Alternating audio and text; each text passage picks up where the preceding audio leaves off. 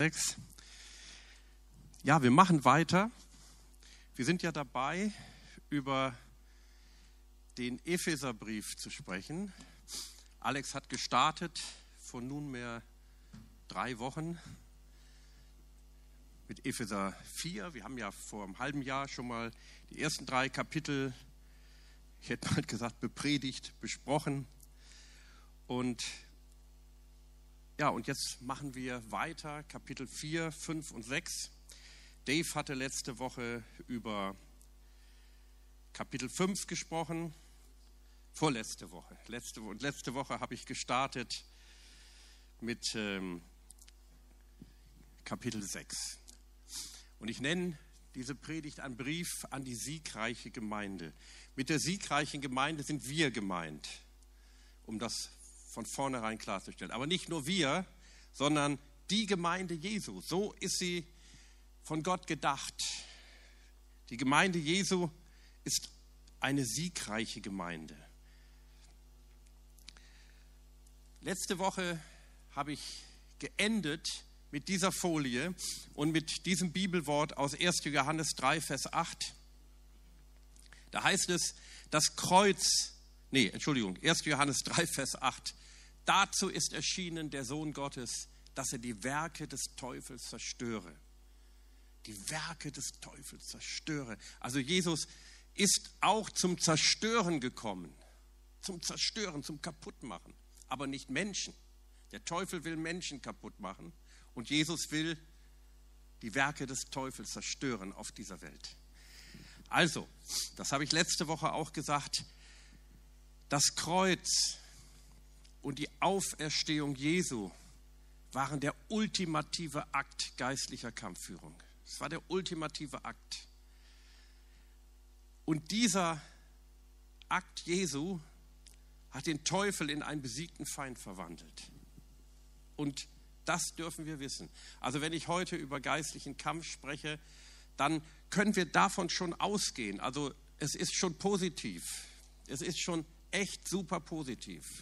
Letzte Woche habe ich damit gestartet und ich habe begonnen, ähm, das zu betonen, dass der geistliche Kampf nicht nur darin besteht, dass wir stark, ich hätte bald gesagt, wild und gebieterisch beten. Das machen wir auch manchmal, wenn Gott uns führt. Vielleicht viel zu wenig.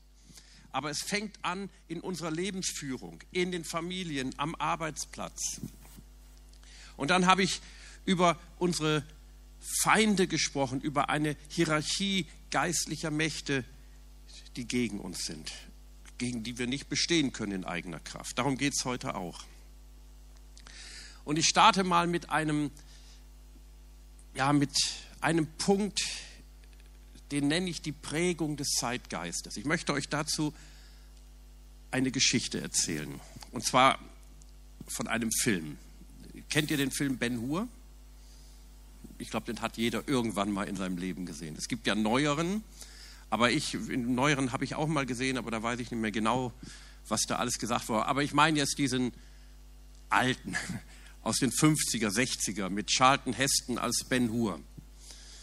Das war ja, der hat das ja richtig toll gemacht. Das ist ja eigentlich, oder das ist nicht eigentlich, es ist eine Literaturverfilmung. Es ist ein Buch, von einem gewissen Lou Wallace, ein, ein amerikanischer Soldat aus den amerikanischen Nordstaaten.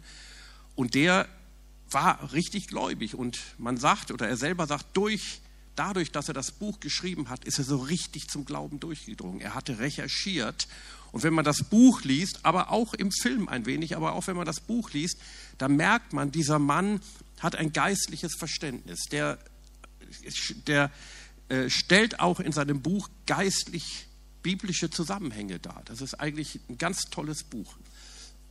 Und da geht es darum, am Anfang dieses Filmes, dass ein römischer Tribun in Jerusalem abgelöst wird. Und er wird abgelöst von einem gewissen Messala. Dieser Messala ist ein Jugendfreund von Judah Ben-Hur und wurde später sein erbittertster Gegner, was dann in dem berühmten Wagenrennen das äh, dann sein, sein Ende nahm, wo Messala dann getötet wurde. Und Messala ja, war ein Römer und er wollte die römische Philosophie, das römische Denken, das römische Recht mit allen Mitteln durchsetzen. Und dieser alte Tribun, der wurde abgelöst und der war total desillusioniert. Der sagte dann wortwörtlich, ach dieses Land, ich bin froh, dass ich zurückkehren kann nach Rom, in die Zivilisation, hier in diesem Land Palästina, das war ja damals Provinz Palästina, Syrien und also diese römische Provinz. Und ähm, hier sind die Menschen, sagt er, trunken von Religion und hier geistert die Idee eines Messias durch die Köpfe. Also mit anderen Worten, hier möchte ich nicht mehr sein, hier ist es mir zu unheimlich. Und der Messala, der hatte gerade seinen Dienst oder war im Begriff, seinen Dienst anzutreten, der sagte, kein Problem. Er sagte, eine Idee ersetzt man am besten durch eine andere. Das ist mir aufgefallen, als ich den Film gesehen habe. Eine Idee ersetzt man am besten durch eine andere. Und damit bekämpft man diese ursprüngliche Idee. Also jetzt aus seiner Sicht die Idee des Messias was ja für uns eine gute und richtige Idee, sage ich mal, ist. Und er setzte dagegen die römische Philosophie und die römische Macht mit allen Mitteln. Und an diesen, diesen Ausspruch in diesem Film wurde ich erinnert. Und da habe ich gedacht, das ist es genau, was der Teufel macht. Also dieser Mann, dieser Lou Welles hat wirklich geistliche Zusammenhänge dargestellt. Das ist die Strategie des Teufels zu allen Zeiten gewesen zusammen mit einer Hierarchie finsterer Mächte, über die ich letzte Woche gesprochen habe, nachher auch wieder kurz, ist er ständig bemüht, den Zeitgeist zu prägen. Warum denken wir so, wie wir denken? Er zündet Gedankenbomben. Irgendwann immer wieder hat der bestimmte, der Teufel Gedankenbomben gezündet und die prägen unser Denken und manchmal merken wir das gar nicht. Wir merken das gar nicht. Und ich finde, der Zeitgeist heute, besonders der in der westlichen Welt, steht in einem krassen Widerspruch zur biblischen Weltsicht. Da sagt der Apostel Paulus, denn unser Kampf richtet sich nicht gegen Fleisch und Blut, sondern gegen die Herrschaften. Hört mir, das ist der Kampf, den wir führen, gegen diese Herrschaften. Das ist ja ein geistlicher Kampf. Das ist ja kein wortwörtlicher Ringkampf sondern gegen die Herrschaften, gegen die Gewalten, gegen die Weltbeherrscher der Finsternis dieser, dieser Weltzeit, gegen die geistlichen Mächte der Bosheit in den himmlischen Regionen. Ich bin da letzte Woche schon ein bisschen stärker darauf eingegangen. Ja, warum denken die Menschen, wie sie denken? Hier ist die Antwort. Diese Mächte, die wollen uns beeinflussen. Der Apostel Johannes, der setzt noch einen drauf, will ich mal sagen. Und er sagt, Wer sich nicht zu Jesus bekennt, der hat nicht den Geist, der von Gott kommt. Aus ihm spricht vielmehr der Geist des Antichristen. Ihr habt ja gehört, dass dieser Lügengeist in die Welt kommen wird und inzwischen ist er bereits da. Also der ist schon lange da. Viele warten noch auf ihn, aber Johannes sagt, der ist schon lange da. Der ist schon da. Und er beeinflusst unser Denken und dieser Geist des Antichristen ist etwas total Reales. Es ist etwas ganz Reales. Mächtige dämonische Geister, wenn wir jetzt diese beiden Bibelstellen zusammensetzen, treiben aus der unsichtbaren Welt aktiv eine finstere Agenda voran. Das müssen wir einfach sehen. Aber denkt an die erste Folie. Dazu ist der Sohn Gottes erschienen, dass er die Werke des Teufels zerstöre ich habe mir mal Gedanken gemacht, oder gar nicht mal so viel, das, das drängt sich ein förmlich auf, was wir Deutsche im Dritten Reich erlebt haben. Also nicht wir persönlich, von uns war Gott sei Dank keiner dabei, aber unsere Eltern, Großeltern oder bereits Urgroßeltern, je nachdem wie alt oder jung ihr seid, die, die haben das mitgemacht. Ich habe mal mit einem ja, das war so in den 80er Jahren, mit einem alten, der war damals schon alt, der dürfte nicht mehr leben, einem wirklich alten Christen, ein, ein, ein, äh, ein Pastor gesprochen. Der ist nach dem Krieg in die USA gegangen, weil er so die Nase voll hatte und äh, ist dort auch Pastor geworden bei den Assemblies of God. Und der sagte mir, er war da schon erwachsen, also er hat diese Zeit schon als, als Jugendlicher und dann später auch als junger Erwachsener erlebt. Und er hat gesagt, ey, ich kann das heute nicht glauben. Ich kann es nicht glauben. Aber ich habe damals Ja dazu gesagt. Ich fand das gut. Ich verstehe es nicht, kann es nicht verstehen, warum ich Ja gesagt habe. Ist mir unbegreiflich, aber ich habe es getan. Er hat es wenigstens zugegeben. Gott hat ihm vergeben, er hat um Vergebung gebeten, ist alles klar. Aber damit will ich sagen, die Menschen denken, lügen und finden das gut. Und sie merken das gar nicht teilweise. Und seit dem Sündenfall im Garten Eden steht der Zeitgeist noch immer mal mehr, mal weniger unter dem Bann eines dämonischen Einflusses. Satan beherrscht die gesamte Welt dadurch, dass er intensiven Einfluss auf das Denken der Menschen nimmt, auf unser Denken, auf das, was wir denken. Auch versucht er es mit unserem Denken, also ich sage mal buchstäblich unserem Denken, mit dem, mit uns, die wir hier sind oder mit euch, die ihr zu Hause zuschaut. Schaut mal, was der Apostel Paulus noch sagt. Das ist ja nicht meine Idee, was ich erzähle. Der Satan, der Gott dieser Welt, Paulus nennt ihn selber den Gott dieser Welt, hat die Gedanken der Ungläubigen so verblendet, dass sie das herrliche Licht der Botschaft nicht wahrnehmen können. Damit bleibt ihnen unsere Botschaft über die Herrlichkeit von Christus, der das Ebenbild Gottes ist, unverständlich. Also der Geist des Antichristen widerspricht Christus. Allem, was die Bibel lehrt, steht er feindlich gegenüber. Seine Waffe ist die Lüge. Jesus sagt, er, ist der Lügner von Anfang an, er ist der Vater der Lüge. Er arbeitet durch das Denken der Menschen. Das Denken der Menschen ist seine Strategie, um die Welt zu beeinflussen. Aber wisst ihr, Jesus verkörperte Gottes Denkweise. Jesus verkörperte Gottes Denkweise, während er auf Erden lebte. Er war das fleischgewordene Wort Gottes. Und wisst ihr, was der Apostel Paulus hier schreibt in 2. Korinther 4, Vers 4? Bedeutet nicht, dass er resigniert hat. Das war nicht so, ach, hat alles keinen Zweck. Sondern Paulus hat, und das sehen wir ja, dann für sich gesagt, jetzt erst recht. Das hat ihn umso mehr angetrieben, das Evangelium zu verkündigen. Also das hat er nicht geschrieben, damit er oder seine Leute, an die er diesen Brief geschrieben hat, oder uns heute, dass wir resignieren und sagen, ach, das ist alles so furchtbar. Ja, teilweise ist es furchtbar. Paulus hat das geschrieben, um die Menschen zu motivieren, das Evangelium zu verkündigen. Das hat er ja getan. Er hat immer weitergemacht. In der Apostelgeschichte lesen wir ganz am Ende, Paulus verkündigte das Reich Gottes. Damit hört die Apostelgeschichte auf. Er verkündigte das Reich Gottes. Er machte immer weiter. Und das ist das Gute. Also nicht das so verstehen, dass das sind irgendwelche resignierende Gedanken, die er da hat. Er resignierte nicht. Er sagte jetzt erst recht. Amen. Und das dürfen wir auch sagen. Jetzt erst recht.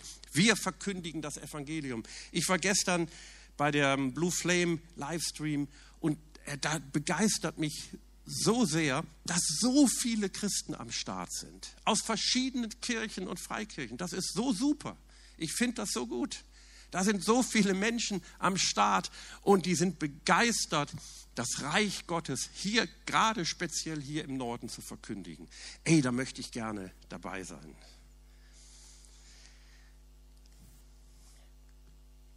Die Antwort auf die Lügen des Feindes ist die Waffenrüstung Gottes, das Wort Gottes. Ich werde euch gleich belegen, dass die Waffenrüstung Gottes ganz viel oder fast ausschließlich mit dem Wort Gottes zu tun hat. Da kommen wir gleich drauf. Und Jesus war das fleischgewordene Wort Gottes. Das Wort wurde Fleisch. Und auch wir sollen heute, weil Christus in uns lebt, das fleischgewordene Wort Gottes sein. Wir haben einen Kampf zu kämpfen. Einen guten Kampf nennt Paulus den. Paulus sagt zu Timotheus, kämpfe den guten Kampf des Glaubens. Es ist ein guter Kampf. Gegen die finsteren Mächte zu kämpfen, ist ein guter Kampf. Lasst uns diesen kämpfen. Gott hat nicht gesagt, kämpft den Kampf und seid euch gewiss, ihr habt schon verloren. Nein, das Gegenteil. Wir sind die Sieger und der Teufel ist der Loser. Amen. Der Teufel will uns belügen. Er will uns tatsächlich glauben machen, ach, das hat doch alles keinen Sinn. weil er so stark ist und wir so schwach. Aber das ist eine Lüge. Ich sage nochmal, er, der Teufel und seine Mächte sind die Loser.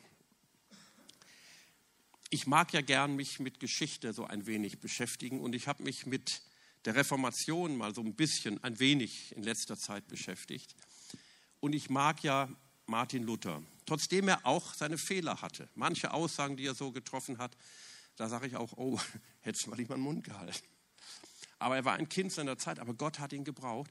Und Martin Luther, das kann man ganz klar sehen, war ein mutiger Mann und er erkannte die Strategie des Teufels. Allein wenn man mal sein, sein Lied, also den Text des Liedes, eine feste Burg ist unser Gott, wenn man das mal liest, was da drin steht.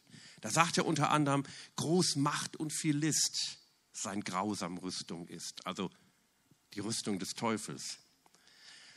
Aber das Gute ist, und es geht dann noch weiter, ich habe jetzt nicht die Zeit, den ganzen Text euch vorzulesen, sehr interessant, könnt ihr mal bei Google eingeben und euch den Text mal durchlesen. Aber das Gute ist, dass er trotzdem oder gerade deshalb den Kampf aufnahm gegen das mächtige religiöse System seiner Zeit, das total vom Teufel korrumpiert war. Und er gewann. Er gewann den Kampf. Die Welt und der Zeitgeist veränderten sich. Es veränderte sich. Halleluja. Also es lohnt sich, diesen Kampf zu kämpfen. Es ist ein guter Kampf, der Dinge verändert. Und die Bibel sagt, unser Kampf, das ist auch dein Kampf und mein Kampf, wenn wir an Jesus glauben. Anderer Typ, genauso ein guter, finde ich, war John Wesley. John Wesley lebte einige hundert Jahre später in England. Und als John Wesley lebte, da war wirklich das britische Empire am Ende. Also es hatte noch gar nicht so richtig angefangen, aber es war schon am Ende.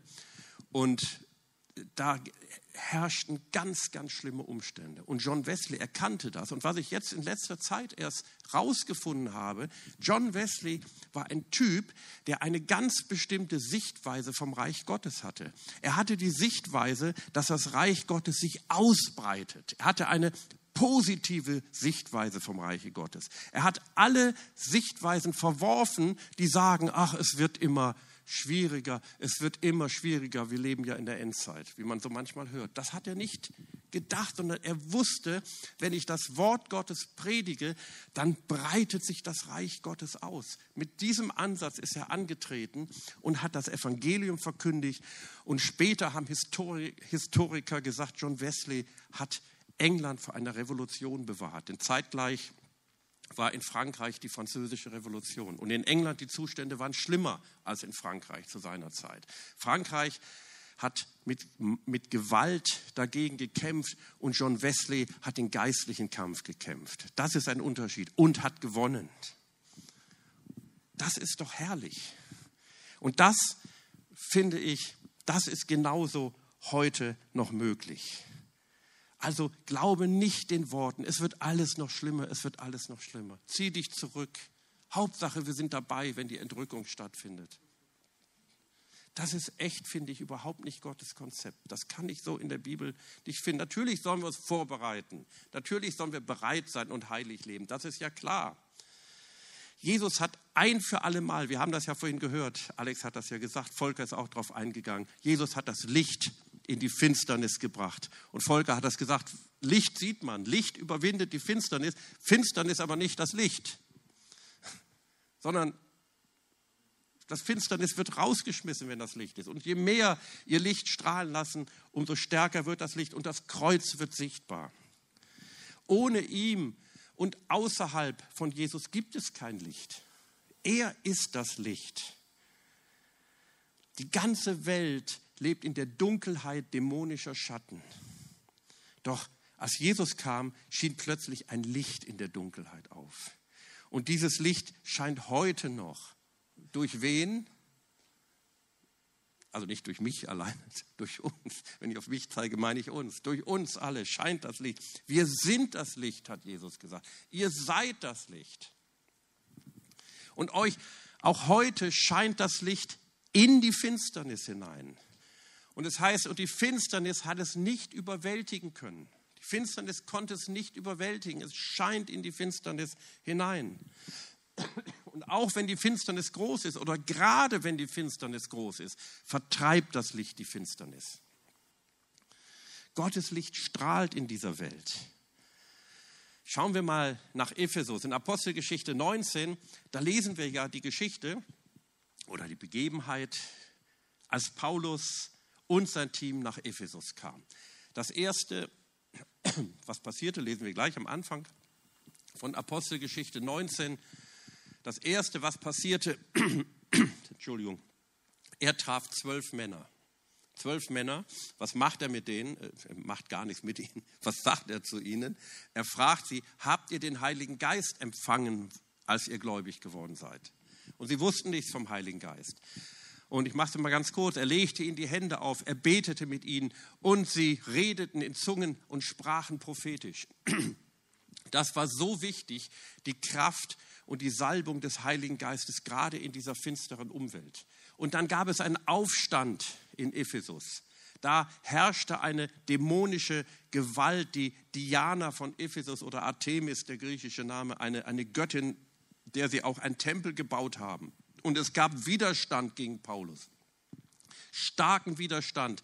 Und es drohte sogar, dass einige aus seinem Team das Leben verlieren. Also es war nicht nur so ein kleiner Stress, das war ein richtiger Kampf.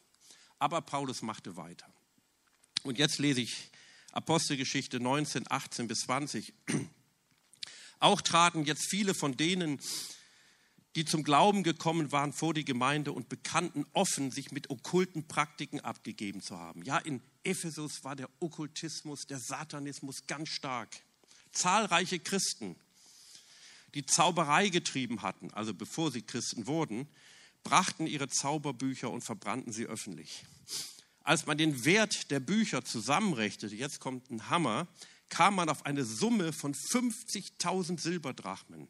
Das alles trug dazu bei, dass die Botschaft des Herrn sich unaufhaltsam ausbreitete und einen immer größeren Einfluss gewann. Also Paulus hat nicht gesagt, ey, nach Ephesus gehen wir am besten gar nicht hin. Da ist die, die Macht der Finsternis so stark, das schaffen wir nicht. Das ist so eine finstere Stadt. Wir wollen uns ja auch nicht beflecken mit diesen bösen Geistern.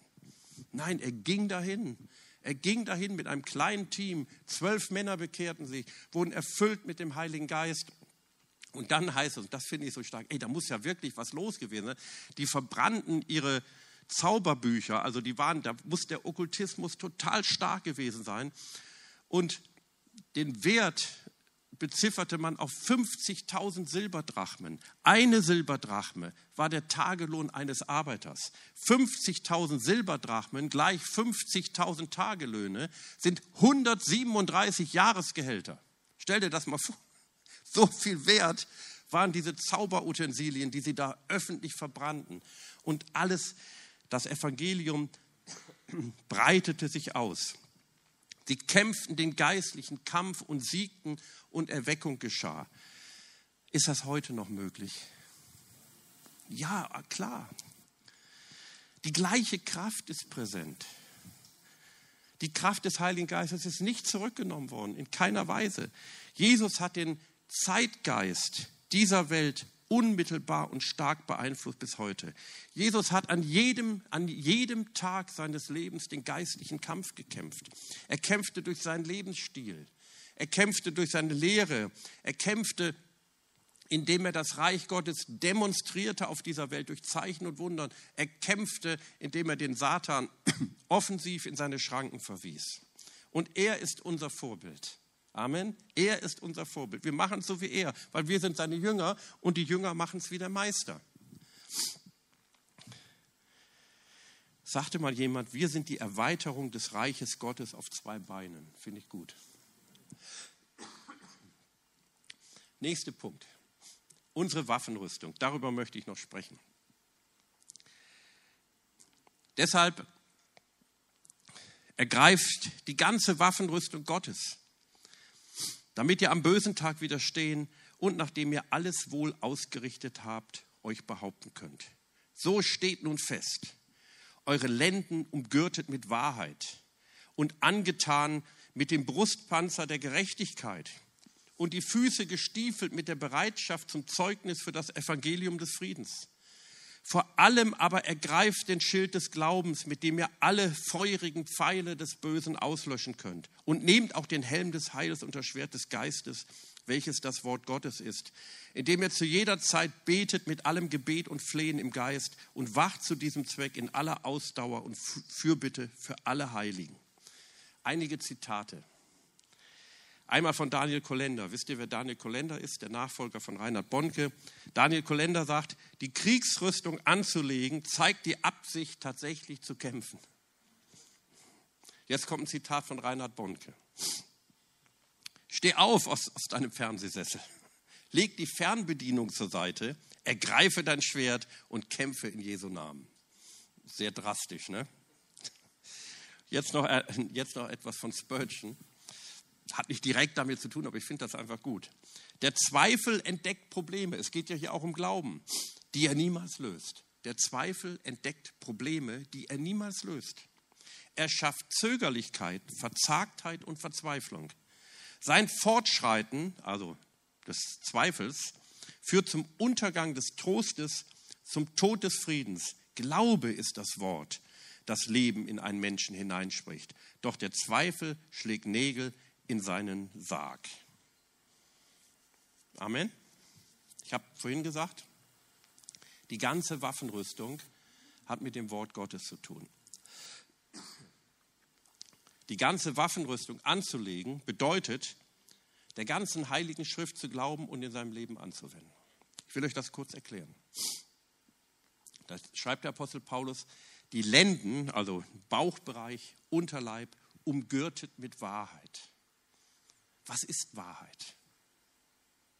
Johannes 17, Vers 17, da betet Jesus, heilige sie durch deine Wahrheit. Dein Wort ist die Wahrheit. Dein Wort ist die Wahrheit. Die Wahrheit ist natürlich Jesus. Jesus ist das fleischgewordene Wort Gottes, also dein Wort ist die Wahrheit. Das bedeutet, der Bauchbereich, der Unterleib war bei den Juden der Sitz der Gefühle. Man sagt das ja heute noch, man spricht vom Bauchgefühl. Das kommt daher.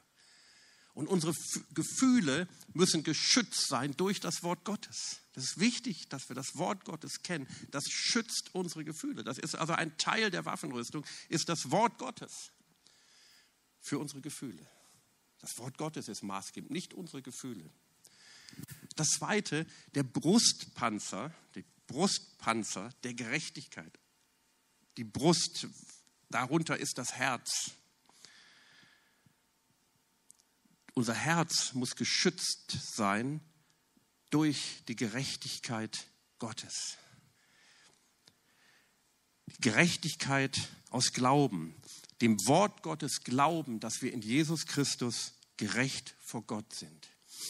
Ich habe am Dienstag oder Mittwoch, Mittwoch das Mutmacher-Video aufgenommen. Da habe ich gesprochen über das Wort, das Gebet eines Gerechten vermag viel. Und ich habe das extra so betont, das Gebet eines Gerechten vermag viel. Also du musst gerecht sein, damit dein Gebet etwas ausrichtet. Und dann ist es wichtig zu wissen, sind wir gerecht, sonst können wir nicht beten, also nicht im Glauben beten. Ja, wir sind gerecht. Wer sagt uns, dass wir gerecht sind? Die Bibel. Also was ist der Brustpanzer der Gerechtigkeit? Sein Wort sagt uns, dass wir gerecht sind. Und so können wir voll Power beten. Morgen wollen wir Angela Harms, die heute nicht hier sein kann, wird morgen den Praise Prayer leiten. Wir, wir treffen uns per Zoom. Ich werde auch dabei sein. Und wir werden morgen beten als Gerechte. Und zwar hauptsächlich für unsere Regierung. Ich finde, die hat es nötig. Wir müssen das tun. Das ist unsere Aufgabe, unsere Pflicht. Die Stiefel, gestiefelt mit der Bereitschaft, das Evangelium des Friedens zu verkündigen. Was ist das Evangelium des Friedens? Die gute Nachricht ist das Wort Gottes. Amen. Klar. Der Schild des Glaubens. Woher kommt der Glaube? Römer 10, Vers 17, aus dem Wort Gottes. Merkt ihr, das hat alles mit dem Wort Gottes zu tun. Ich habe mich mit, mit äh, Ralf unterhalten, wir haben gesprochen am Freitag, glaube ich, weiß ich gar nicht genau. Und da hat Ralf mir nochmal erzählt, wir haben dann über, auch über die, die Waffenrüstung gesprochen, äh, wie sie es früher gemacht haben. Also wenn, wenn sie früher zum Kampf ausgerückt sind und dieses Bild benutzt der Apostel Paulus, dann hatten sie ja ihre Schilde, das sind große Schilde, und die haben sie, wenn der Feind geschossen hat mit seinen Pfeilen, haben sie die Schilde über sich gehalten. Aber der Feind hatte feurige Pfeile, feurige Pfeile, und die Schilde waren ja aus Holz zum Teil. Und das Feuer zündet das Holz an. Dann nützt dir so ein Schild auch nicht viel, weil der Feind mit feurigen Pfeilen schießt. Und dann haben sie diese Schilde überspannt mit Ziegenfällen und haben die Ziegenfälle nass gemacht. Und wenn dann die Pfeile kamen auf diese Ziegenfälle, wurde das Feuer ausgeleuchtet. Und dieses Bild benutzt der Apostel Paulus für unseren Glauben. Unser Glaube ist wie so ein Ziegenfell in diesem Beispiel gesprochen. Und ey, das ist doch stark. Unser Glaube löscht die feurigen Pfeile des Bösen auf, aus. Und dann das Schwert des Geistes, wovon Epheser 6 extra sagt, das ist das Wort Gottes, das ist die Angriffswaffe. Also das andere waren Verteidigungswaffen. Wir müssen verteidigt werden, geschützt werden. Aber das ist auch dieses Offensive. Wir sind nicht nur in der Defensive, wir sind nicht nur geschützt, wir treten dann auch nach vorne und sagen, so, Schluss jetzt, Satan, hau ab im Namen Jesus. Das hat mir mein früherer erster Pastor in der ersten Gemeinde, wo ich mal war, gelehrt, dass ich selber gegen den Teufel kämpfen kann im Namen Jesus. Dann geht es auch weiter mit dem Beten im Geist, dem Beten im Glauben.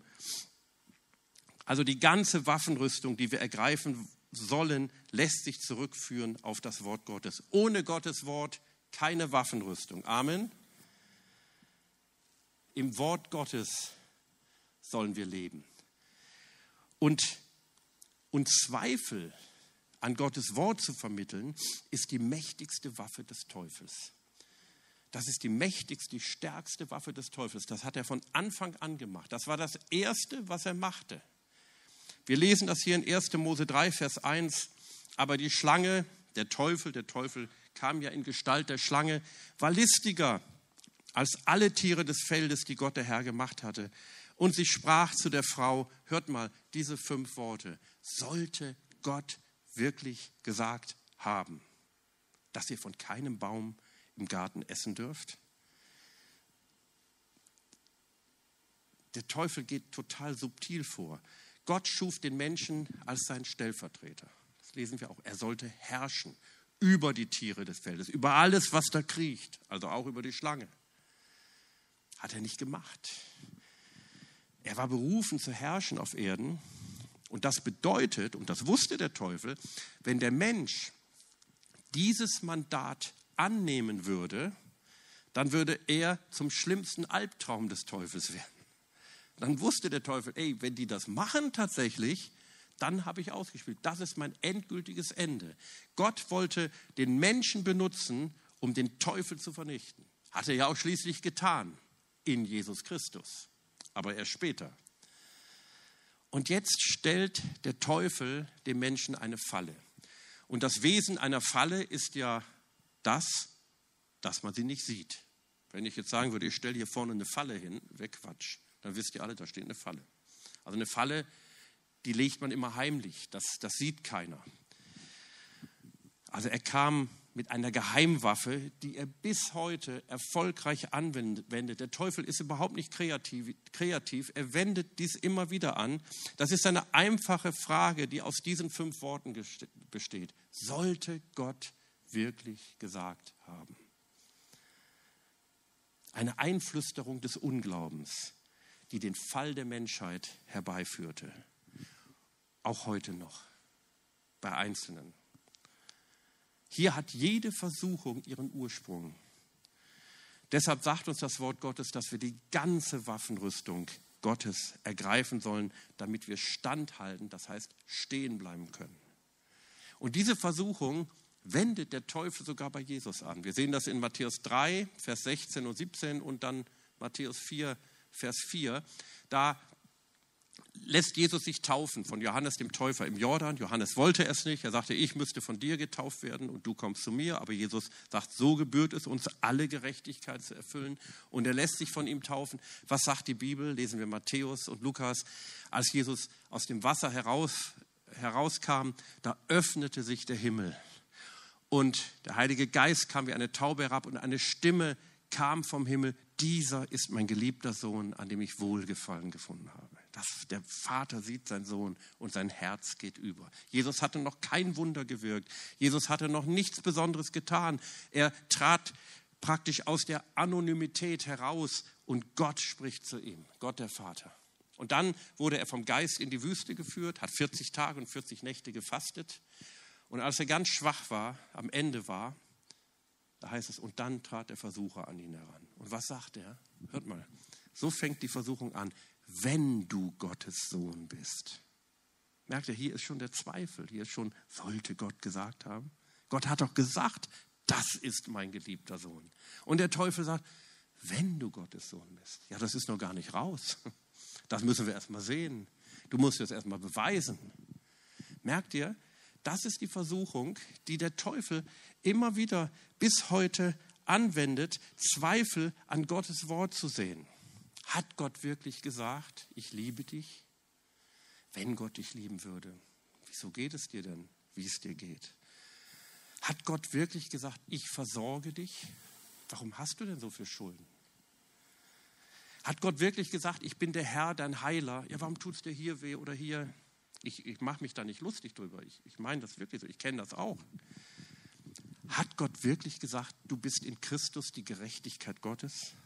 Hat Gott wirklich gesagt, ich habe dich erlöst und befreit und du sollst in alle Ewigkeit mit mir zusammen sein? Und so sehen wir, der Teufel sät Zweifel und geistliche Leiter, auch geistliche Leiter, sehen heute Zweifel an der Jungfrauengeburt, an der Auferstehung Jesu, an der Wahrhaftigkeit der Bibel im Allgemeinen. Ich möchte zum Schluss eine kurze Geschichte erzählen. Drei, ah, ich schätze mal, es war so drei Jahre her, vier Jahre, weiß ich nicht mehr genau, drei Jahre. Da hatte ich eine Talkshow gesehen im Fernsehen und da ging es um islamischen, islamistischen Terrorismus. So war gerade irgendwas Schlimmes passiert und dann wird ja auch darüber getalkt. Und dann haben sie darüber gesprochen, waren verschiedene Politiker dabei, auch ein Christ, also ein Politiker, der als bekennender Christ auch ähm, auftritt. Naja, und haben sie darüber gesprochen und irgendwie kamen sie dann auch auf den christlichen Fundamentalismus, so wie sie es nannten, der natürlich negativ bewertet wurde von den meisten, nicht von allen, Gott sei Dank. Und da sagte ein Politiker einer ganz bestimmten Partei, die ich jetzt nicht nenne, den Namen des Politikers auch nicht, dann wisst ihr ja, zu welcher Partei der gehört. Ich will ja keine Parteipolitik machen, ist jetzt auch egal. Der sagte Folgendes, also es ging dann auch um die Bibel. Und da sagte der Politiker, wir können doch heute, heutzutage, nicht wirklich an die Wahrhaftigkeit der Bibel glauben. Wir leben doch nicht mehr im finsteren Mittelalter. Das war seine Aussage. Und als er die getroffen hat, habe ich gesagt, ey, der Mann hat überhaupt keine Ahnung. Und offenbart hier, dass er keine Ahnung hat. Er offenbart seine Ignoranz. Denn im finsteren Mittelalter, im sogenannten finsteren Mittelalter, haben die Menschen gar keine Bibel gelesen. Das finstere Mittelalter war deshalb so finster, weil es keine Bibel gab. Das war der Hammer. Die haben nämlich eben nicht die Bibel gelesen. Die Bibel lag nur vor, in den deutschsprachigen Ländern, in, auch in den anglikanischen Ländern, was was anderes, in der sogenannten lateinischen Vulgata-Übersetzung. Wer konnte Latein? Nur der Klerus. Und die haben zu der Zeit auch sowieso kaum in der Bibel gelesen, weil sie ein ausschweifendes Leben führten, zum großen Teil nicht alle. Martin Luther zum Beispiel nicht. Also das finstere Mittelalter war deshalb so finster, weil sie nicht die Bibel gelesen haben. Und Martin Luther in England war es Wycliffe, waren, waren überall. Gott hat verschiedene Leute gebraucht, Gott sei Dank.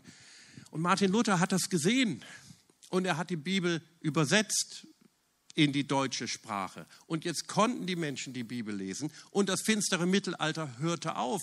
Man sagt, das Mittelalter hörte spätestens mit der, mit der Reformation auf. Warum? Weil die Leute die Bibel gelesen haben. Jetzt fing die Neuzeit an.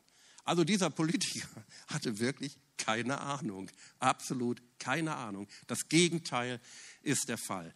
Also, ihr Lieben, lasst uns der Bibel glauben. Amen.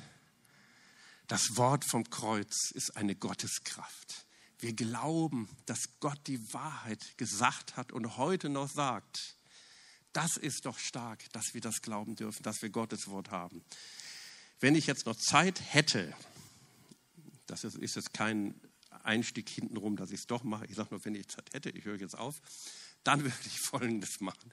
Und das möchte ich euch einfach mitgeben. Macht es doch zu Hause. Es gibt nämlich noch einen Brief an die Epheser. Wusstet ihr das? Lest mal die Offenbarung 2. Eins dieser Sendschreiben an Ephesus. Das ist der zweite Brief an die Epheser. Der wird nicht so genannt. Und da stehen auch wunderbare Dinge drin. Lest es mal durch. Ich finde, das ist so ein Brief an die Christen unserer Zeit. Besonders dieser Vers, ich habe wieder dich, dass du deine erste Liebe verlassen hast. Das ist auch so eine Strategie des Teufels, dass er uns diese Liebe Gottes stehlen möchte. Aber wir lieben den Herrn. Amen. Und wir wollen den Herrn lieben. Wir wollen einander lieben. Und wir wollen an das Wort Gottes glauben. Lasst uns aufstehen. Ich möchte dafür beten. Und ihr dürft mitbeten. Vater, ich danke dir, dass wir dein Wort haben, dass wir die Bibel haben, Herr. Dass wir Offenbarung haben über die göttliche Wahrheit, über die, die Wahrheit schlechthin. Die Wahrheit. Herr, ich danke dir, dass wir in der Zeit leben, wo dein Reich expandiert, Herr. Herr, wir sehen es an so vielen wunderbaren Dingen, Herr, an der Tatsache, dass Menschen, dass Gläubige, dass dein Volk zusammenkommt, so wie gestern bei dem Blue Flame Stream und auch zu vielen anderen Gelegenheiten und gemeinsam aufsteht und gemeinsam an Erweckung glaubt und gemeinsam für Erweckung betet, Herr. Dafür danke ich dir. So viele verschiedene Gemeinden und Kirchen, Herr. Ich danke dir. Ich danke dir, Herr, wie wir bei Blue Flame auch immer sagen, dass wir an die Jesus liebende Kirche glauben an deine Gemeinde, Herr, die dich liebt, Herr. Herr, und so ist die Liebe Gottes in uns. Dein Wort sagt, du hast Gottes Liebe ist ausgegossen in unsere Herzen durch den Heiligen Geist, der uns gegeben worden ist. Herr, und wir wollen in dieser Liebe leben. Wir wollen an dein Wort glauben, Herr. Und ich möchte jetzt für alle bitten, die hier sind, die in ihrem Leben Herausforderungen haben, die das in Frage stellen wollen, wo der Teufel ja halt diese Frage stellt, sollte Gott wirklich gesagt haben? Ja, ich bete für alle, die krank sind, Herr. Ob es kleine Sachen sind oder größere, egal was es ist, Herr, ist für dich überhaupt kein Problem. Und ich spreche im Namen Jesus Heilung aus für alle, die hier sind und für alle, die mich zu Hause sehen oder sehen werden, die das später irgendwann anschauen. Im Namen Jesus spreche ich Heilung aus, weil in der Bibel steht geschrieben, für wahr, er trug unsere Krankheiten, er nahm auf sich unsere Schmerzen und durch seine Striemen ist uns Heilung geworden, ist dir Heilung geworden. Du hast die göttliche Heilung im Namen Jesus. Das gehört dir, weil Jesus das für dich und für uns getan hat. Halleluja. Herr, für alle, die an deine Liebe zweifeln, Herr, komm und offenbare deine Liebe wieder neu. Für alle, Herr, die, die an finanziellen Problemen leiden, die herausgefordert sind durch materielle Nöte. Im Namen Jesus, Herr, komm auch in der Beziehung mit deiner Fülle, Herr. Herr, wir dürfen in allem mit dir rechnen. Im Namen Jesus. Halleluja. Herr, ich danke dir. Hilf uns. Hilf uns wirklich, deinem Wort zu glauben und damit dir zu vertrauen, Herr. Ich danke dir dafür und ich segne euch im Namen Jesus. Amen.